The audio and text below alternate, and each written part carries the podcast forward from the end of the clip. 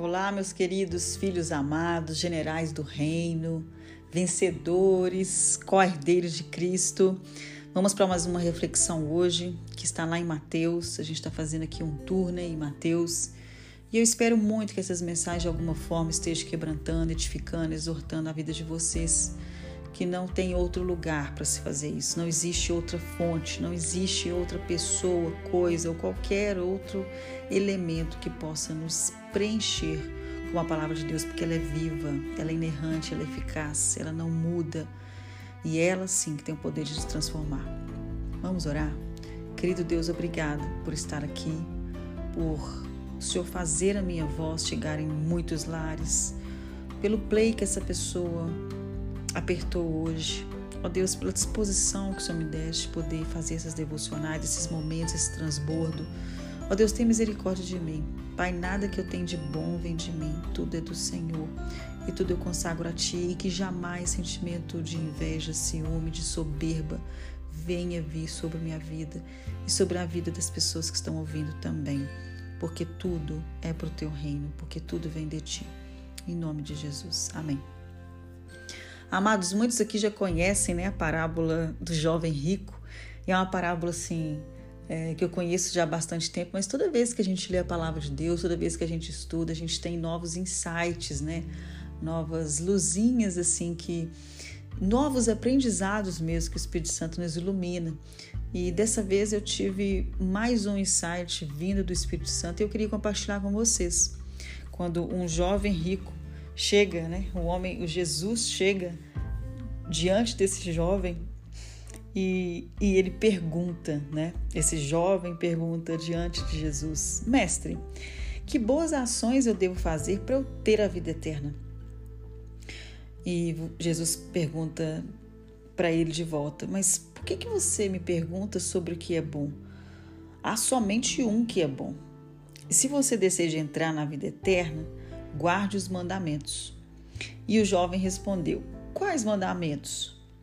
E Jesus respondeu: Não mate, não cometa adultério, não roube, não dê falso testemunho, honra seu pai e sua mãe, ame o seu próximo como a ti mesmo. E aquele jovem respondeu: Mas, Senhor, eu tenho obedecido todos esses mandamentos. O que mais eu devo fazer? Presta atenção nesse versículo. Tenho obedecido, Senhor, todos esses mandamentos. O que mais eu devo fazer? No versículo 21, Jesus responde: Se você quer ser perfeito, vá e venda todos os seus bens, tudo que você tem, e dê esse dinheiro aos pobres. Então, assim, jovem, você terá um tesouro no céu. Depois, venha e me siga. E quando aquele jovem ouviu isso, foi embora triste, porque ele tinha muitos bens.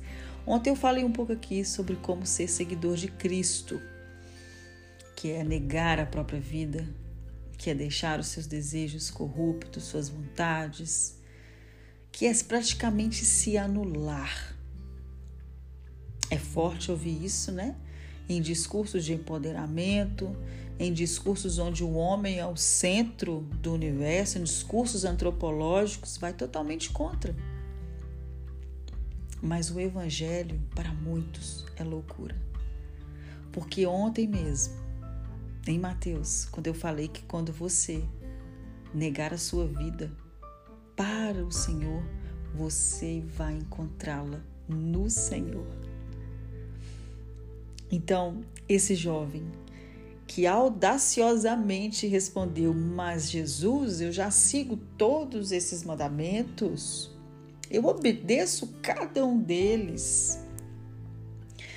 Essa parte aqui, essa parte, às vezes a gente pensa, mas eu faço tudo, a minha vida é top. Mas o Senhor conhece o coração, o Senhor sabe o que, que você não abriu mão do seu tempo?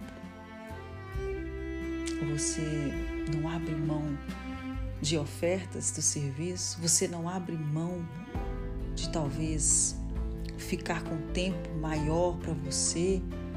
Você não abre mão do seu filme, você não abre mão da sua série, você não abre mão do seu dinheiro, você não abre mão dos seus caprichos. Você não abre mão, às vezes, de pecados aí, de estimação que você tem, de sentimentos tóxicos. Deus conhece seu coração a fundo e você e sabe o que você precisa fazer. Quando ele respondeu aquele jovem, vende então tudo que você tem, é porque ele sabia onde estava o coração daquele jovem. Jesus é Deus. Jesus tinha todos e tem todos os atributos divinos. Ele sabia onde estava o coração daquele jovem. Por isso, ele falou: "Vende tudo que você tem e dá aos pobres". E qual foi a reação daquele jovem? Ele foi embora. E foi embora, não simplesmente foi embora, ele entristeceu, porque ele tinha muito dinheiro. Quando eu te falo, o que, que você está disposto a seguir a Cristo? Até onde? É onde exatamente ali, aquela, aquela parte que você precisa negar para entregar, entregar por completo. Porque Deus é dono do seu tempo, Deus é dono da sua família, Deus é dono da sua saúde, Deus é dono das suas finanças, Deus é dono da sua vida. Por isso que quem nega a vida encontra ela em Cristo. Que Deus abençoe sua vida em nome de Jesus e perceba onde está seu coração, onde está a energia que você está focando. Aqui é Thalita Rocha transbordando na sua vida dia após dia. Transborde também na vida das pessoas que estão ao seu lado. Um grande abraço.